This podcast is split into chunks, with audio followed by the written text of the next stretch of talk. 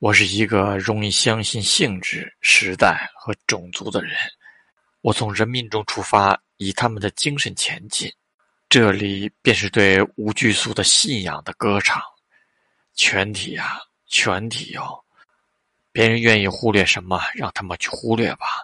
我却同时也歌唱恶，也赞赏恶的部分。在我自己，我的恶和我的善是一样多。我的国家也是如此。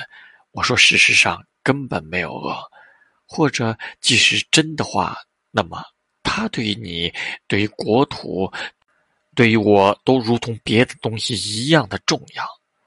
我也追随许多人，并为许多人追随着。我也开始创立了一种宗教，走入了竞赛场。也许我生命中要在这里大声发出胜利者的高呼，谁知道呢？它还可能从我出发。回荡于一切事物之上。没事物的存在都不是为着自己的缘故。